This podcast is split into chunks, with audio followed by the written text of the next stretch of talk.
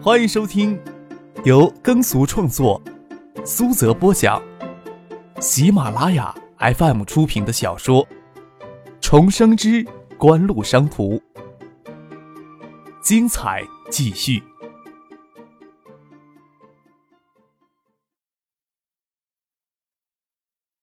第八百二十四集。锦湖国际新城二期工程完工后，象山苑、南苑、西苑、丽景新苑四大社区以及星景广场等附属商业设施占地总面积已经超过四千亩，居住人口接近六万。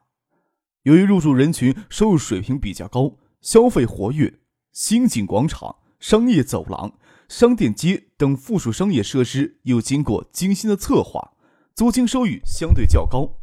此时的租金已经超过沙田旧城改造项目的一倍。张可想起九六九七年时，象山一夜间人去楼空，整个象山森林公园都是幽山旷古，只有夜幽会的男女出没其间。谁能想象到现在夜景璀璨，已经是海州是夜生活最重要的去处之一，竟然还有人想出悬崖餐厅这样的主意来。锦湖国际新城三期、四期工程计划要将环橡树区域建设成可以容纳二十万人居住的繁荣之都。除了住宅部分之外，还将联合其他开发公司共同兴建一批商贸写字楼与商业建筑，将锦湖新城打造成海州的新商贸中心。锦湖国际新城可以说是世纪锦湖进行大规模住宅社区集群建设的第二次实验。锦湖国际新城三期项目才会大批的向外部提供优质房源，前期多少有些集资建房的性质在内。景山晨曦社区包括灾后重建捐建部分与职场职工居住区改建部分，整个社区的规模也非常庞大。相反呢，实际锦湖地产在建业湖圈商贸项目上，主要是以商业地产开发为主。住宅部分仅包括燕园与东湖公园十二栋高层公寓楼，东山港建港以及进入第二个年头，电厂千万吨级的钢铁产业基地、东山造船基地、中国海洋石油服务基地等一批重特型项目也将继续破土动工。与之配套的居住社区以及行政贸易区建设也必须要提上日程了。张可今天赶去兴亭，就是为了东山临港新城规划定定稿。因为车祸堵路，临时回到了海州，准备明天起早再去兴亭东山不迟。大规模造成抑制在商品住宅销售上的利润贪念，将收益重心放在附属商业设施的增值上，迅速形成居住规模。从附属商业设施获得稳定而长期的租金收益，应该是一种可行的商业模式。前几次的试验也可以看到，造成的规模越大，商业聚集作用越强。附近商业设施价值也就越高，越早形成居住规模，也就越早形成稳定的租金收益。但是这一切都必须要以强大的资本作为后盾。即使世纪锦湖净资产已经超过二十亿，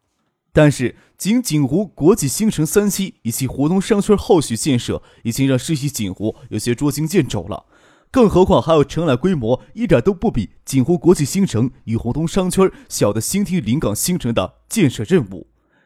新亭地方财力都集中到支援东山港建港工程主体工程建筑上，临港新城还必须要由世纪锦湖地产垫资建设。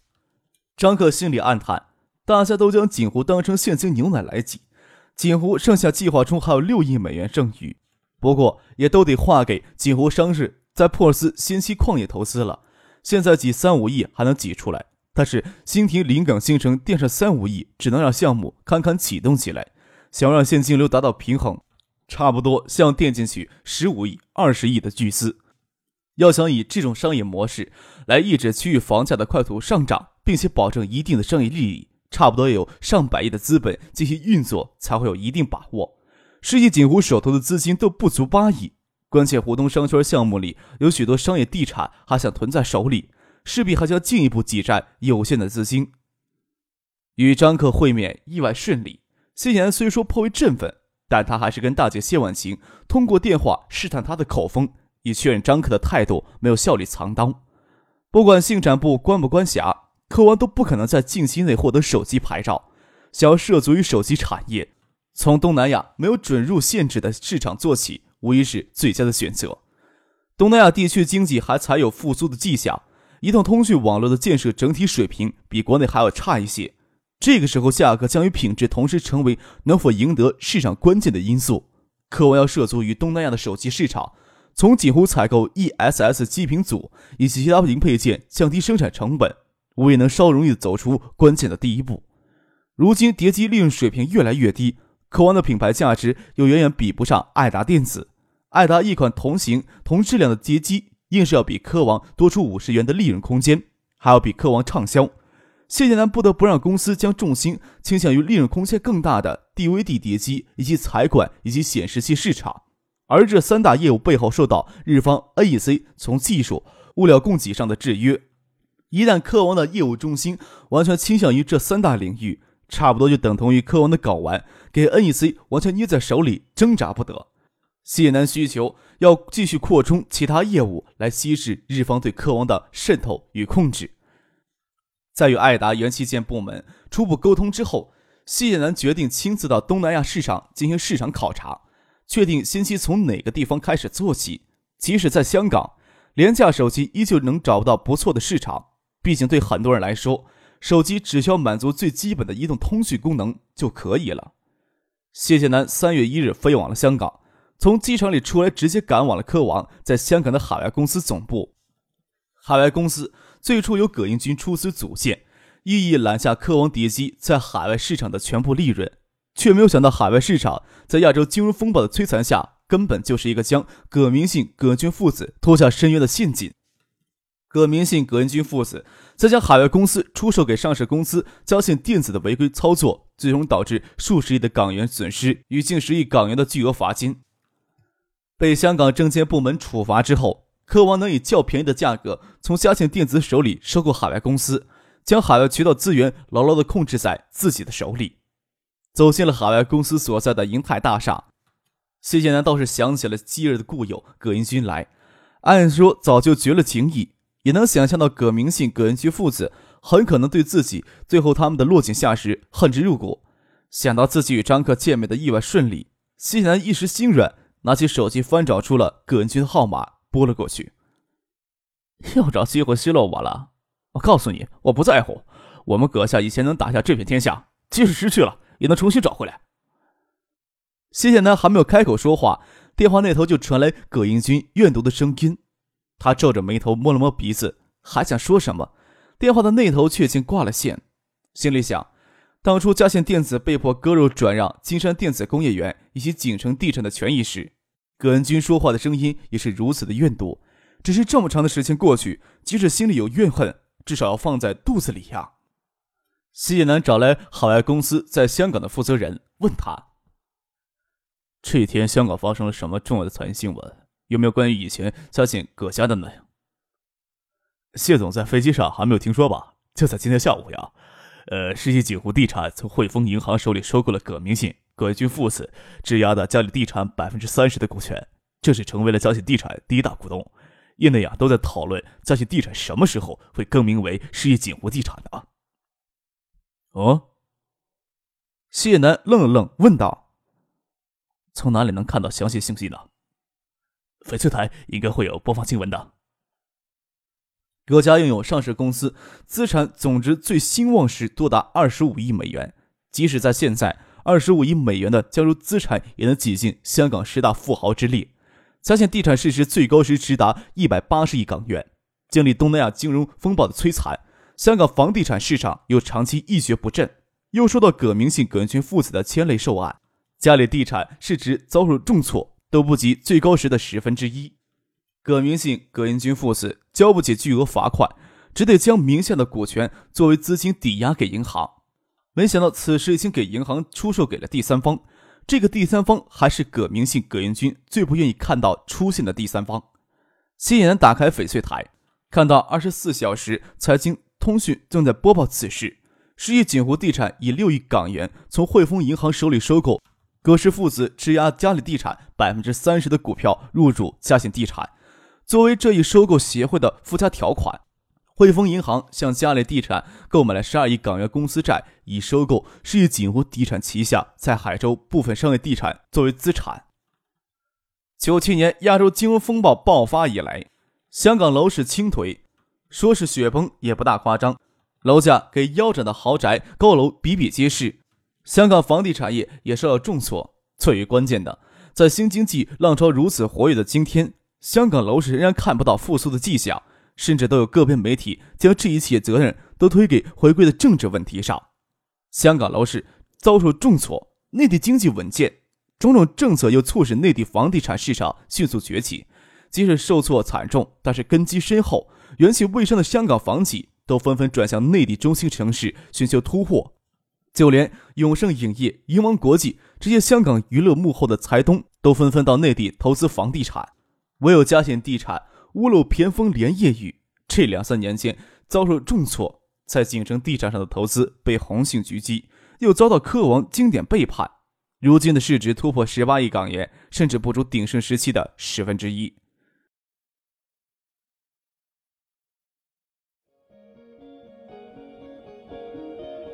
您正在收听的是由喜马拉雅 FM 出品的《重生之官路商途》。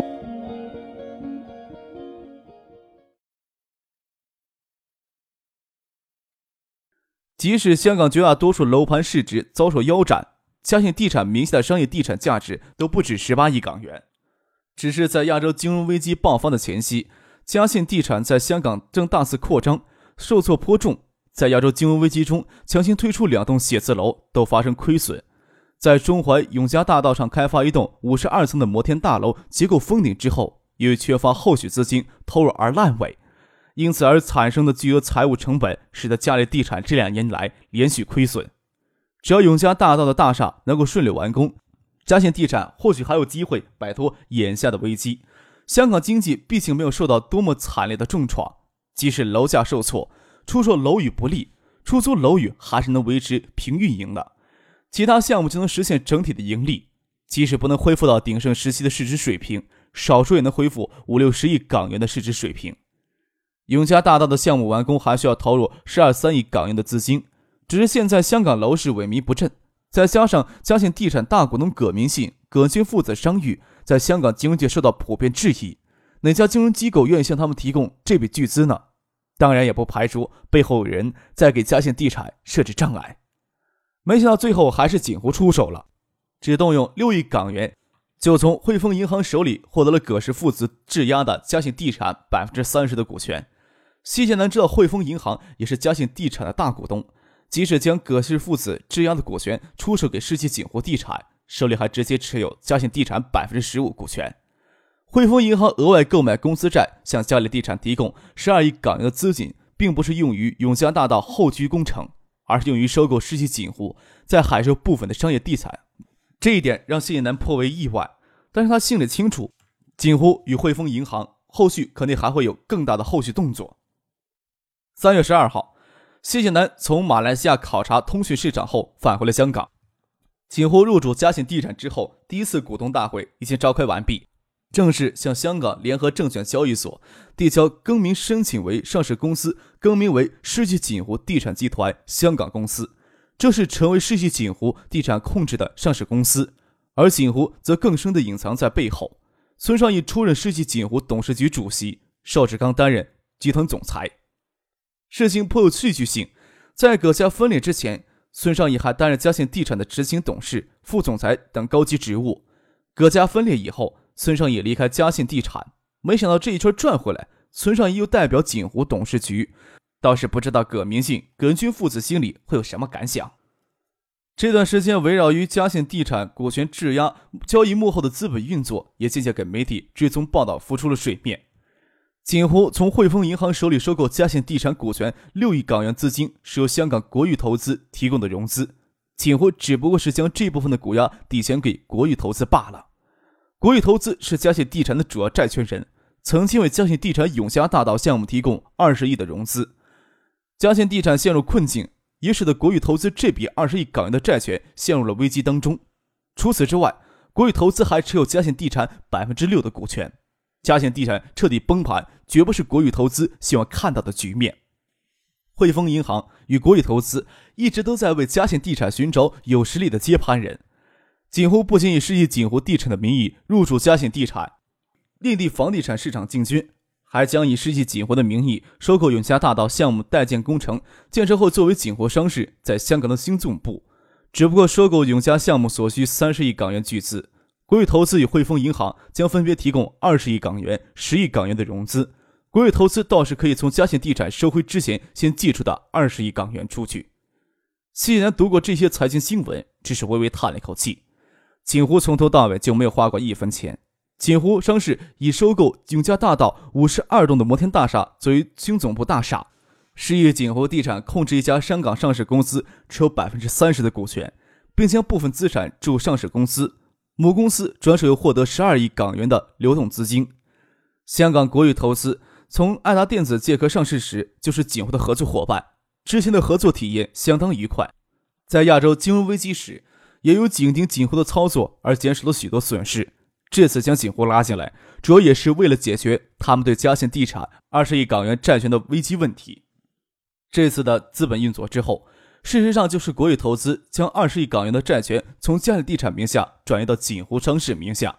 锦湖商事的公司债信用级别显示要比濒临破产的嘉信地产高得多。再说，等永嘉项目建成之后，资产抵押质量要比烂尾楼高得多，顺利将债权危机解决掉。为了能促成这一点，国宇投资不得不多向锦湖提供六亿港元的融资，以帮助其从汇丰银行手里获得对上市公司的控制权。作为香港老牌的投资银行，汇丰银行近两年来也看到内地房地产市场的发展，只是找不到合作的对象与媒介。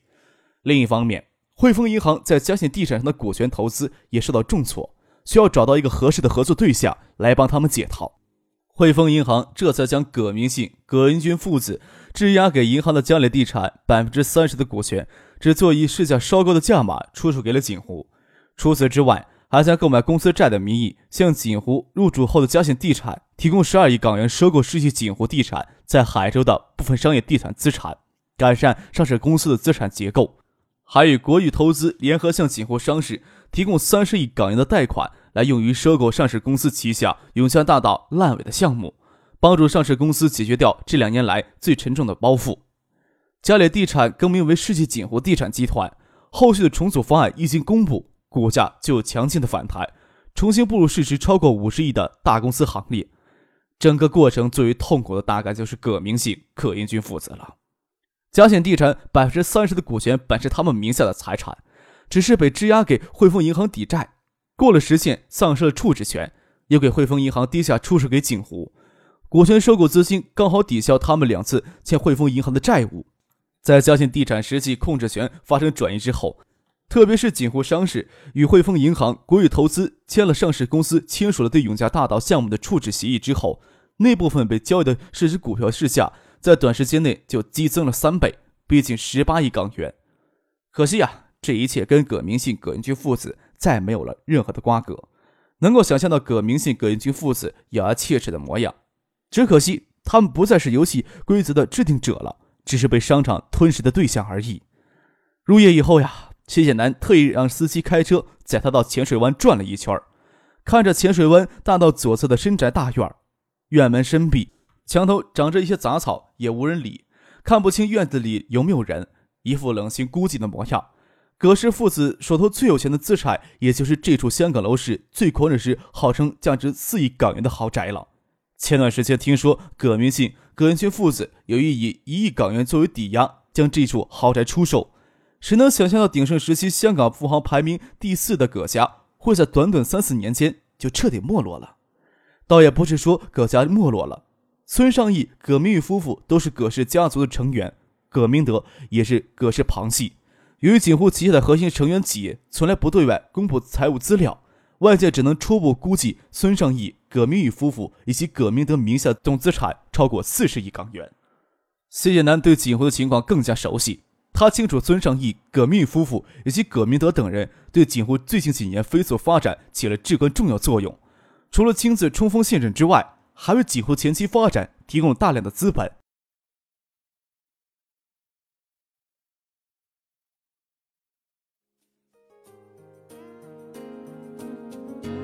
听众朋友，本集播讲完毕，感谢您的收听。